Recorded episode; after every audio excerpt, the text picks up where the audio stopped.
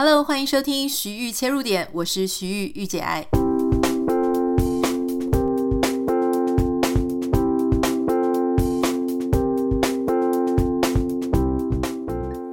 天我们要邀请的是一位我的好朋友，那同时自己也有经营粉砖。我们要聊的主题呢，可能你也会有兴趣，因为很多人自从知道我跟我先生是在交友网站认识的，就对这个交友网站燃起一线希望，希望大家可以借由交友网站呢，摆脱母胎单身，或是能够进入两个人之间的美好关系。但事实上，交友网站容易吗？这个可能不见得哦。今天呢，我在想，与其是我自己来谈。我想要邀请我的一位好朋友，她叫 Emily 啊，她有一个粉专叫做“世界级上班族惠美里”。如果你有兴趣的话，可以加入她的粉专。好，我要请 Emily 来谈什么呢？她现在住在伦敦，事实上她有出过两本啊新加坡的旅游书了哈，也是一个非常活跃，在世界各国都待过的女生。那当然，大大家知道，常常就是呃，工作事业很成功的女生呢，感情有时候走起来也是一路跌跌撞撞。所以，如果要说我身边有人谁是这个网络交友的专家达人，我觉得非 Emily 莫属啦。我之前在其他节目当中，有时候也会提到她的故事哦。所以今天要邀请她来，自己来跟大家分享她在网络交友世界的各种辛酸鬼事、甘苦谈。我们欢迎 Emily。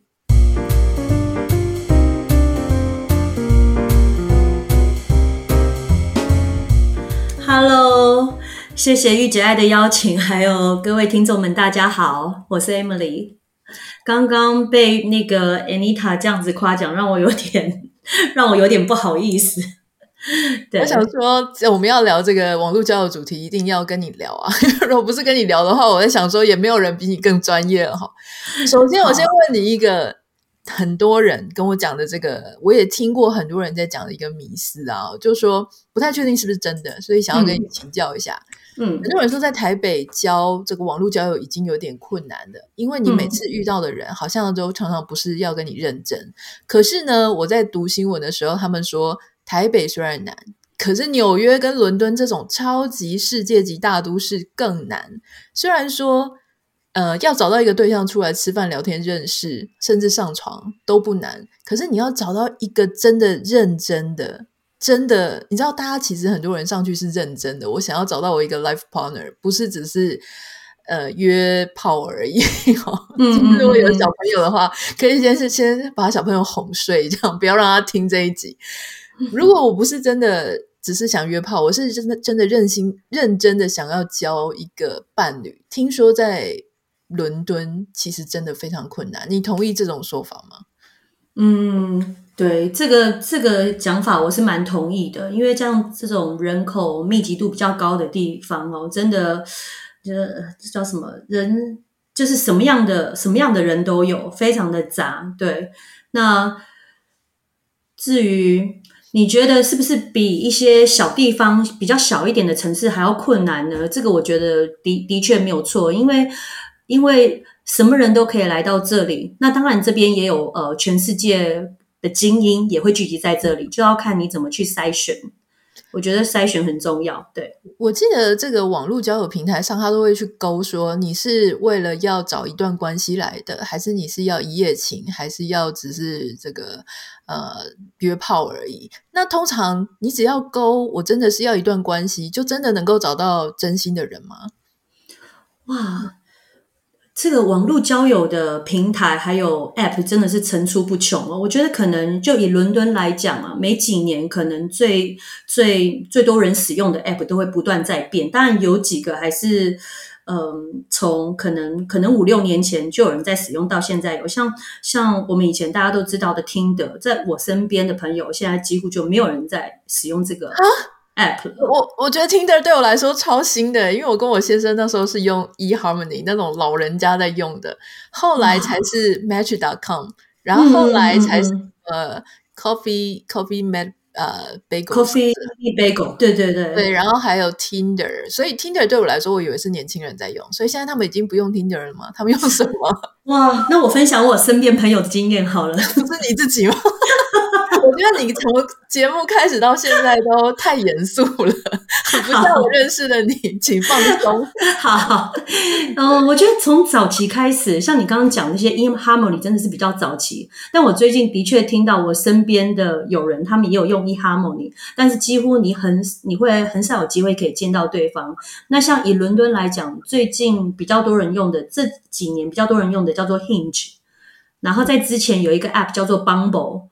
那在可能在之前哦，还有叫做 Happen 啊，还有 Coffee Me Bagel 啊，这些也都蛮多人用的。但是听得现在比较少用的原因，我觉得我身边的朋友大家的意见总结起来就是，呃，奇怪的档案很多。就是你在滑手机滑档案的时候，你很难看到比较顺眼的相片，除非你付费，你必须要很严格的选出你可能要的人种啊、身高啊、学历啊。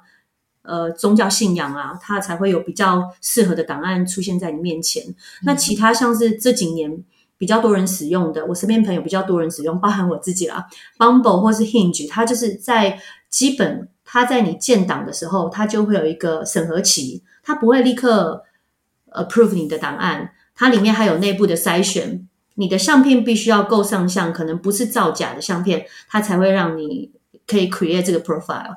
所以第一步。我觉得他的筛选有比较严格。那因为我是女性角色嘛，那我听我身边男性有人讲，他们在使用这些 app 的时候，基本上还是要付费，会有比较高的 match 的机会，然后呃，可以发比较多信息给异性。他怎么样去审核你这个照片是真的？他会需要你，比方说你在审核的时候，他要真的要跟你要，例如像那种 ID 啊，或是呃社会安全码这种。比较官方的资料吗？还是说你觉得他怎么审核？其实也就是呃外貌协会，基本上你要放够好看、够体面的相片，这个档案被许可的。因为常常听的或其他 App，有时候你会看到比较裸露的相片，或是有些不雅的相片，像那样的档案就不会在这种 App 上面出现，因为它第一轮就已经把你筛掉了，你没有机会去放一些奇怪的相片或者是一些图片。现在大家如果说离恋爱市场有点遥远，我可以跟大家解释一下，就是有一些交友奇奇怪怪的平台上面哦，例如说像 Tinder，有些人他们直接不是放脸的照片，他们是放露鸟的照片。所以你的意思就是说，某一些正派经营的这种平台，他们是直接就把这种奇奇怪怪的照片删掉了，就是真真的是给你看脸，不是看其他，感觉有点冒犯了哦。对，那我那我想请教一下。你有曾经真的付费在这个上面吗？因为我是有的，我那个时候是抱着说我想要了解更多，然后我觉得我是真的要找一个对象。嗯、那我也认为说，如果有一个平台它是一定要付费，而且那个费用还超过一个门槛的话，我觉得如果大家都愿意付费在上面，表示你是比较真心的，而且可能还有一点点经济的余裕，所以这个是我的想法。但你有付过钱在上面吗？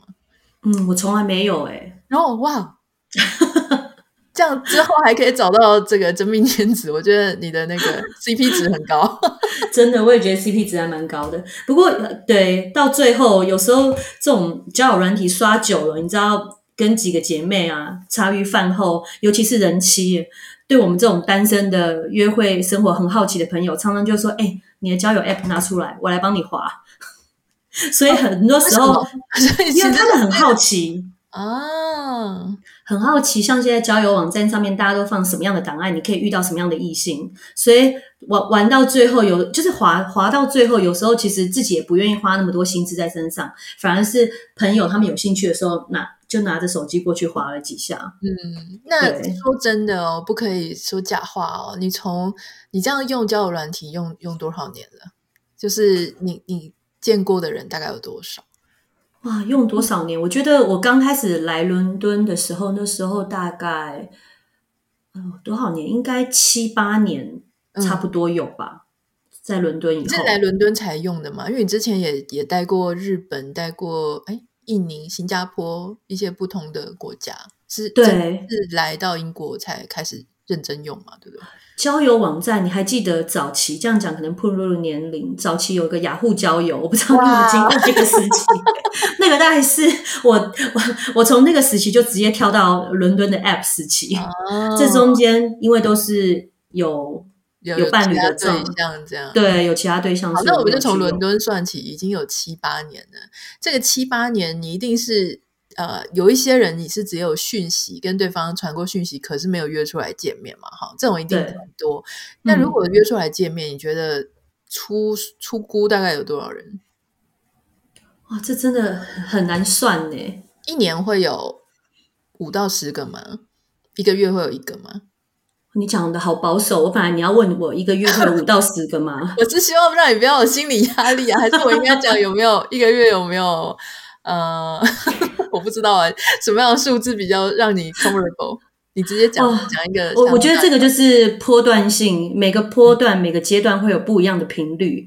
可能某个时期比较想谈恋爱，嗯、想想找个人出来。呃，下班后喝一杯啊，嗯，找个饭 dining 餐厅吃个饭啊，可能我就会比较积极的在上面认识朋友，嗯，或者是我身边朋友比较忙的时候，我可能、嗯、对我比较多闲暇时间的时候，我就会用这个交友。那可能有一段时间，我很享受我自己一个人旅行，呃，我很享受我的工作，那那段期间我就会比较少使用，所以很、嗯、很难说，就是嗯，对，很难给一个数字哎，不过应该有吧，五十个。嗯，五十五十个五十个有了，五十个有哇！对，其实是有一点像 HR 的角色，是也算在这个在这个产业里面看人看的蛮多。但我很好奇哦，就是。你有发现说什么样子的人比较什么样的特质，或者他在交友网站上面有什么特质，什么样的谈吐会让你比较想要跟他约出来见面？因为要先约出来见面，才会有机会发展下去啊！如果在上面跟你聊个两句，结果就没有火花，你就不会约出来，不会约出来就没有接下来了。所以你有想过说什么样的人是你比较愿意约出来的吗？嗯，我觉得首先，因为我们都是用以貌取人嘛，我们都是先从那个人的档案去认识对方，就是从相片还有他的自我介绍。那自我介绍里面，当然你必须要要表现出一定的诚意。当然，App 上面它会有一些设定，你可以回答几个基本的问题，让对方更了解你。然后你也可以表示你喜欢，你在找什么样的呃对象，你期待遇到什么样的人。我觉得从这个档案就可以有一个初步的了解，这个人他大概跟你能不能够产生一些火花。然后从他的相片，你可以大概窥视到他大概是什么样的生活形态。嗯，那嗯，我会比较倾向找和自己生活形态比较类似，又或者这个人的相片让我觉得反差很大。嗯，反差很大什么意思？譬如说。呃，譬如说，他可能会放一个很 sporty 的相片，那另外一方面，他又可以正装，可能去参加一个什么活动，啊、可能他呃骑马啊、打高尔夫啊等等，嗯嗯，对，或是他去参加一个什么晚宴，就是他也可以在他的档案中去，嗯，去他是呃、嗯、看得出来他有很多不同的兴趣跟生活的形态啦，对不对？对，所以其实我觉得大家虽然说。是交友网站，但其实你放什么照片很重要。第一个，除了你长得怎么样之外，大家还希望能够从照片里面看到你的 lifestyle，嗯，就是看到你平常除了做什么休闲。为什么要看着你做什么休闲、吃什么饭呢？是因为可以去由此评估说，第一个你的经济水平，第二个你的品味，第三个我们可以预见说啊，可以预设说，接下来我们如果约会的话，或者我们真的交往的话，我们大概是走哪个方向，对不对？嗯嗯嗯嗯，我觉得这个事情还蛮重要，但我那个时候不是很了解，因为我玩交友网站没多久，我就遇到我先生。你非常幸运啊，你那会费等于没有白缴。我觉得我很浪费，因为我是缴一年的会费，结果我在 eHarmony 只见了一个人，就是他，那就是命中注定了。他说那个命中率很高，真的。好，那那我想问哦，就是说，就算你这样子从照片当中细细的分析要不要给他约出来了哈，但是有没有那种他的照片跟他本人其实差超多，就是原本觉得蛮好，结果后来见了面觉得超瞎的这种故事？超瞎哦！不是，就是讲几句话你就觉得，嗯，嗯，这个嗯汤。嗯，我觉得，因为我到讲我近期好了，因为从疫情期间我比较没有去使用交友，所以我真正使用再回回去使用这个交友 App，其实在疫情过后开放以后，我才开始想说，哎，我好像可以再来开始认识一下不一样的人。那所以那个时候我的心态就变得，我觉得不需要在 App。或是网站上面聊太久，嗯、可能我大概聊大概一个礼拜，我们交换个几个讯息。那如果这个人看起来，嗯，好像还 OK，是个正常人，嗯、可能我们还可以多聊几句的话，我会比较倾向直接约出来喝咖啡。嗯，所以通常在这个阶段，我对对方还没有太多的认识，也没有太多的期待。所以你说第一次见面，如果嗯觉得并没有什么火花，那也无所谓嘛，就当做是认识一个，就就当做是。跟路人喝了一杯咖啡，对，但是我有朋友，他们是就是看了这个人的档案，呃，paper 上面全部都满分，可是实际上见到本人以后，就是发现男生修图修很大，所以男生也是很修图这样子，是美美颜吗？还是美肌还是怎么样？应该都有吧，拉长他的身高 也有，本本人相片看起来很修长，但实际个子比较比较对。比较可爱的也都有，男生也搞这一套啊。对，嗯嗯。那我觉得很有趣，就是说你刚刚有提到，我觉得这个跟台湾了哈，我们就不扩及其他亚洲，因为我不知道其他亚洲国家是不是也这样。但台湾人，呃，就我自己的经验，就是我们如果在网络上认识一个人哈。嗯，但我们想要约出来，也有可能是我自己比较老派，就是我觉得到我要约出来的时候，我应该是已经有心动的感觉了，所以这可能要酝酿个、嗯、呃至少几周吧，就是说你要先透过文字里面感受到它的魅力，所以让我感觉呢，我是已经有这种一到十分的话，我已经有在八分以上了，我才会跟对方约出来见面。嗯，可是我觉得你刚有提到一个很有趣的事情，是其实。在伦敦，好，这是我其实后来自己认识的这些人啊，跟朋友，就在国外的，其实他的他们的想法也是，就是他们其实不会让你怎么已经到八分了才见面，因为你万一你心里已经到八分，结果你见了面只有三分，那怎么办？你中间的落差，你就浪费你的时间，对不对？所以好像。更多的人，他们是在好。我假设已经有五分了，因为你五分以下，你也是不会约出来嘛。那假设好，OK，聊个天，你觉得已经有一个最低门槛之后，你就会跟对方约出来见面，因为真的见到面那种感觉才是最准的，对不对？嗯嗯嗯，对。我们会约在哪？主要我们就会约在 City，可能我会约在一个 cocktail bar，或者是一个 pub，或是一个 pub。嗯，然后大家可能就点一杯酒，这样聊聊天。嗯，那通常第一次见面是下班后为主。嗯、对，这点跟台湾也不太一样。台湾会约吃饭，因为台湾其实真的很喜欢在餐厅解决任何的事情，嗯、所以大家有时候会约一餐饭。可是我也听过我欧美朋友讲说，嗯、一餐饭时间真的太漫长了。对，就是你真的遇到一个不 OK，的还跟他吃一整餐饭，所以他们通常会是就像你讲，一杯咖啡，一杯啤酒，或是我听过我纽西兰的朋友说呢，他们是约一个遛狗，遛狗的时间，哦、就是大家一起去遛狗。嗯、所以今天就算没有火花，没有感觉，你也会觉得说，哎，不过就是遇到了，就像你遛狗的时候遇到邻居的那种感觉。对对。对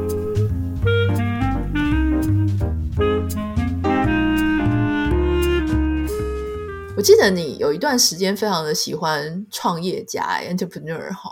那所以你在这个交友网站上的时候，你会就特别去找这种写自己是创业家的人吗？嗯，我有一段时间的确是很欣赏这种呃有创业精神的男生。对，所以当他们写出呃譬如说他自己是 own business 的时候，我就会对这件事情感到好奇。的确，我会比较倾向跟这样的人见面，去了解他们正在从事的项目。但是这个词对我来说，我头皮会很发麻，你知道吗？因为谁都可以说自己是创业家，连续创业家。那他到底创了什么业？那个业的规模，还是说他只是有个想法，一一起完全是一场空，他也可以自己挂自己是创业家。所以你自己的经验上，你遇到的创业家是真的都成功了吗？还是还是怎么样？对，这个创业家，后来就发现 “entrepreneur” 这个字哦，的确在这个交友 App 上面，的确是确确实实被滥用。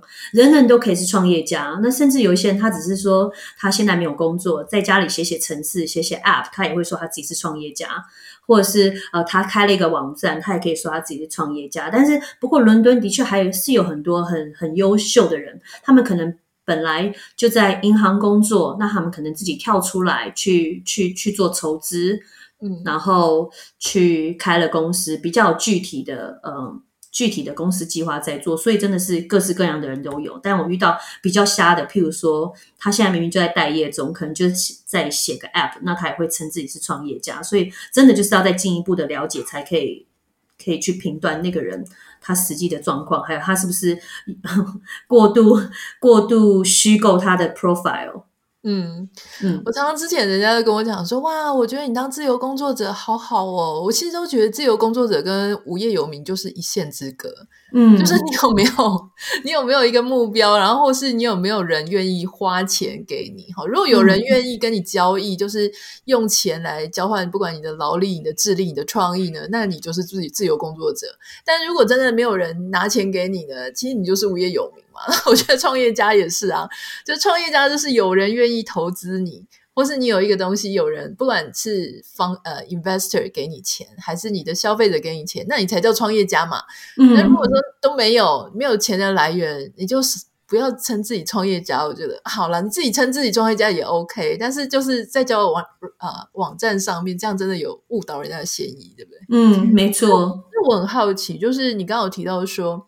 你们会出去吃饭啊？不是吃饭了，就会喝咖啡，然后喝啤酒。在台湾的话呢，就也是吵得要死嘛。就是人家说哦，第一次见面当然是应该 AA 制啊，就是大家自己付自己的。可是有些男生，亚洲男生可能比较 man 一点，他们会觉得第一餐没关系，让他出。那在欧洲是怎么样？你有遇到那种男生多半是男生出，还是说呃是是怎么情形？在欧洲，我基本上如果是吃饭或者是喝一杯，第一次大部分男生都会 offer，当然女生也可以说我就是要给你 go Dutch，嗯，对。但是几乎我可以讲，大概八九十 percent 男生都会主动 offer 说，对，尤其是喝一杯的话，因为喝一杯的确就一杯酒钱也没有多少嘛，嗯，对，很少会有人就是连酒钱都要 go Dutch。嗯，这跟大家想象可能不太一样，嗯、因为很多人都会觉得说啊，女亚洲女生把亚洲男生当冤大头啊。那其实事实上，在欧美，我我自己的经验也是在欧美，如果你认识一个呃新的朋友的话，异性啊，就叫网站认识的话，嗯、那他们也是去对，确实会 offer 你。但是我觉得差异可能差在在欧美的地方呢，女生她可能。就是有可能是你请一次，我请一次，你请一次，我请一次啦。我就不会说预期说对方就是你要五家够俩，每一次都是 对方出，嗯、除非你们已经有一段稳定的关系，然后每每一对的那个 pattern 不太一样。嗯，但你有没有遇过那种很猴急的男生？就是他第一次见面之后就急着要呃，就是只要发生关系，或是摸来摸去，这种让人家不是很舒服的，也会有遇过吗？第一次，我觉得可能因为，对，我觉得因为欧洲人，如果是欧洲人的话，可能因为欧洲人他们本身肢体接触就比较频繁嘛。就算你第一次见面，像南欧人，他们也会习惯性离开的时候，他会在脸颊上面这样子稍微两边各亲一下。对，这种都很普通，或者是男生有时候可能手会搭个肩啊，干什么？第一次，但第一次就要发生关系，我觉得这个可能跟你。怎么样去跟对方互动也有很大的关系。嗯，譬如说，如果我相对的对他也有比较多肢体上的触触及，嗯、那可能就会等于是等于是，是你在暗示他。对，我在暗示他，你可能要积极主动一点。但因为我我个人我是觉得前几次我都还在了解对方的状况，所以我会就是表现的我是一个亚洲人。啊、所以我们可以先借由一顿饭或一一杯酒。一杯咖啡来了解对方，那再来再来考虑说，我们是不是还会有第二次的见面？那我很好奇哦，像台湾啊，就是因为很喜欢问一些，比方说第一次见面的时候要聊什么，台湾有时候就会聊到一些还蛮 personal 的事情，例如说你家有几个兄弟姐妹啊，你爸妈做什么工作啊，然后你做什么工作，你薪水年收入有多少啊，就是好像财产不动产有几栋啊，就是。好像因为大家因为在网络交友，所以你那个目的性很强，你就是想要知道，赶快过滤一下人家的 background。可是我就很好奇，这件事情在欧洲应该是非常不得体，因为呃，他们的人我之间的界限其实蛮大的，就是你是吗？还是不是朋友？嗯、然后你交友，你为什么要问到我的兄弟姐妹、我爸妈在做什么？我我自己 suppose 这个是不太适合的。所以你通常如果你在欧洲。做网络交友，你们第一次 聊天是要聊什么？哇，其实，在伦敦的话，大家刚开始，甚至你没有见面前，你光是在 App 上面聊天，你可能就会比较会常问的问题，就会先从，呃，你从哪里来啊？你来伦敦多久啊？你在哪个行业啊？嗯，呃。对你，你做什么样的工作啊？你平时你会问到他的 title，或是问到他的那个薪水吗？不会耶，嗯，对，通常这些就算是见了面，你也不太会问。但是你大概，但是对方在讲他从事什么行业的时候，多多少少就会透露嘛。譬如说，他是在银行啊，他是律师啊，那你可能就会接着下去问你是哪种律师啊？嗯，银行的什么什么样的嗯部门啊？嗯，这样子问是 OK 的，因为其实。可能你也遇到自己的同行也不一定，嗯嗯、因为对啊，伦敦就这几这么几个主要的职业嘛。可能而且讲白了，这样问完了，你就可以回去 Google 查一下，说这个职业，如果真心好奇他的年收入是多少的话，例如说像商业并购律师的薪水就很高啊，对，那的律师也许薪水就差一点啊。所以如果你真心好奇，你应该是更有技巧的去问，而不是真的直接很直白的问人家说，那你年收入多少，对不对？对，其实这些都不需要问，你大概会有一个心理心理素质在。但是一开始大家就先交朋友嘛。那甚至有时候，如果女生会比较担心自己安全的话，有时候呃，通常实际上见面了以后，你还要继续保持联络，大家就开始交换 WhatsApp。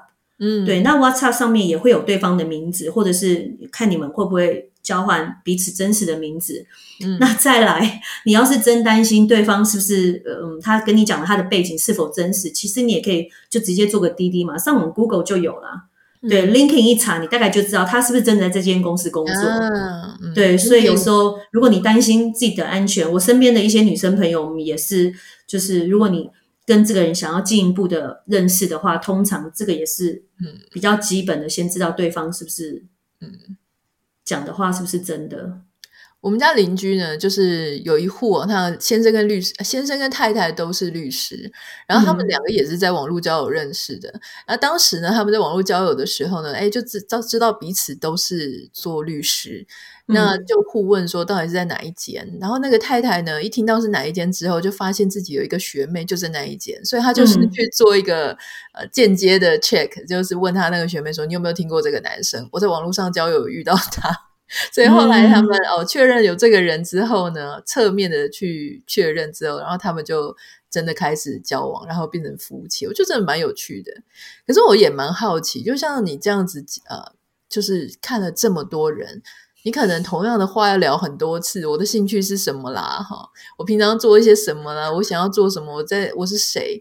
要一直介绍，一直介绍。我觉得。这个东西你会不会有一点腻啊？就久了之后，你曾经感觉到腻吗？就是它有一个重复的 pattern 这样。会，的确会有倦怠期。嗯，对，所以倦怠期的时候，我那个交友 app 我就会把它放一旁。所以这个也是一阵一阵。当你想要再重新认识人的时候，你我再开始打开来再滑个几下。嗯、对、嗯，那你觉得这样子透过这么多的练习之后，你有比较会看男人？当然，你大概会慢慢从。这个过程中，你会慢慢了解什么样是你不要的，什么样的人可能是你在初期，嗯、甚至你跟他在传简讯，他有这样的反应，可能都是一个警讯。譬如说，有的人简讯他可能有时候回得很快，然后突然又消失，嗯、那这种人其实一开始可能连见面的必要性都没有嘛。如果他这个人一开始就不是很 consistent，就是他、嗯、他的反应没有很持续一致的话，嗯，对。可能连见面这个步骤都可以省了。就我身边那些很优质的男性，他们都觉得网络交友是一件非常累人的事情，因为就像他们，他们回了十个女孩子，可能只有两个女孩子会回复他们。啊，我讲的是条件很好的男生哦，我说的是条件很好的男生。对，那甚至是有一些人主动了喜欢他们的档案以后，他们也回了讯息以后，但是对方不回，就很多这样的状况发生。嗯、就有的人可能也是。不知道是正处于感情状况啊，拿手机出来随便划个几下，点个几下。嗯、那有人主动发了第一个讯息，那他回了以后，那个人就消失了。我我确实觉得网络交友的那种 commitment 是非常的弱的，就是尤其是一刚开始，你们都没有什么交集，也没有生活圈的压力的时候，我就有听过一个朋友，他在网络交友认识了一个他还蛮心仪的对象，然后结果他跟那个女生约出来大概两三次吧，哈，就是因为两个人住的还有一点距离，所以他都要开一段路去找这个女生。哎，喝了三次咖啡吃，嗯，不知道是喝咖啡还是吃饭啦，总之见了三次面之后呢。这个女生就他要想要跟这个女生问说，要不要比较正式的就进入说呃彼此一对一的，不要在网络上继续交友的时候，那个女生就告诉他说，哦，之前她会使用网络交友是因为跟男朋友吵架了，那现在他们两个已经复合了，所以他就、嗯、他们就断联了哈。所以我觉得这个事情好像你就很难知道说，到底来使用网络交友的人他的心态跟他到底遇到了什么事情导致他来使用这样。对对，这事情是蛮夸张的。我可以分享我身边一个朋友很瞎的经验。对，我一个朋友，他是呃英国人男性，那他是跟一个女生已经就是感觉已经在恋爱关系很久了以后，然后有那时候我就关心他，就是你的对呃对象怎么样嘛？他就跟我讲了，他觉得有一点可疑，因为这个他认为已经是女朋友的这个对象，只要到了连续假日，人就会消失。学校假期，所以他跟我说，他心里觉得他可能是有夫之妇，但他还没有直接跟他当面对质过。那所以后来事情的结果就是，的确他的第六感是正确的，就浪费太多时间了，在那种很虚幻的状况下，因为万一你跟他聊聊了半天，他就死不出来，或是一出来发现，哎。他的档案是骗人的，或是其实你的、啊、呃见面的火花就不太对劲啊。其实这样子就就就有点可惜了你的时间了哈。那最后我想问一下，我很好奇，那五十几个好了，假设是五十个跟你见过面的人，最后有留下来变成朋友的有几个人？哇，最后变朋友的有吗？有这样子的人吗？我我预期可能没有。每每个人的状况不一样，对我来说是有困难度的。嗯，好。事实上我，我我我后来觉得，在我年纪越来越大之后，在使用交友网站哈，我就觉得说，如果两个人是没有火花的，其实也未必很能够当朋友，因为大家现在。生活的交应该是这样讲，就交友的门槛也变高了。我们并不是随便的就需要一个朋友，也不缺朋友啦。嗯、说真的，所以如果有一个人对象跟你讲说你很好，但是我们没有情侣的感觉，那我们不如当朋友吧。你就送他一句话，就是老娘也没有缺朋友，就是。这样讲也是对，这是我个人意见啦，大家可以不用复制。如果有任何想要跟我分享的，或是想要跟 Emily 回馈的，欢迎你可以私讯到我的 Instagram 账号 Anita 点 Writer A N I T A 点 W R I T R，也欢迎你可以点开今天的节目简介栏，我会把 Emily 的这个她的脸书世界级上班族会美里放在我们的呃脸节目简介栏里面，大家可以私讯给她。那他现在已经有一个伴侣了，但是我还没有结婚，所以大家如果对他有兴趣的话，还是可以私讯他哈。好，那我们就啊，大家不要忘记帮我们在 Apple Podcast 上面还有 Spotify 上面按下五颗星，我们下次再见喽，拜拜，拜拜。